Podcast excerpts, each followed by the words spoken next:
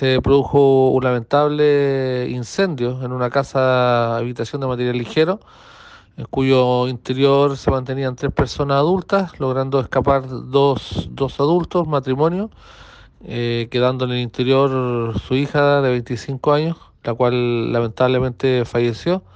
No existe, al parecer no existe participación de, de terceras personas en el siniestro.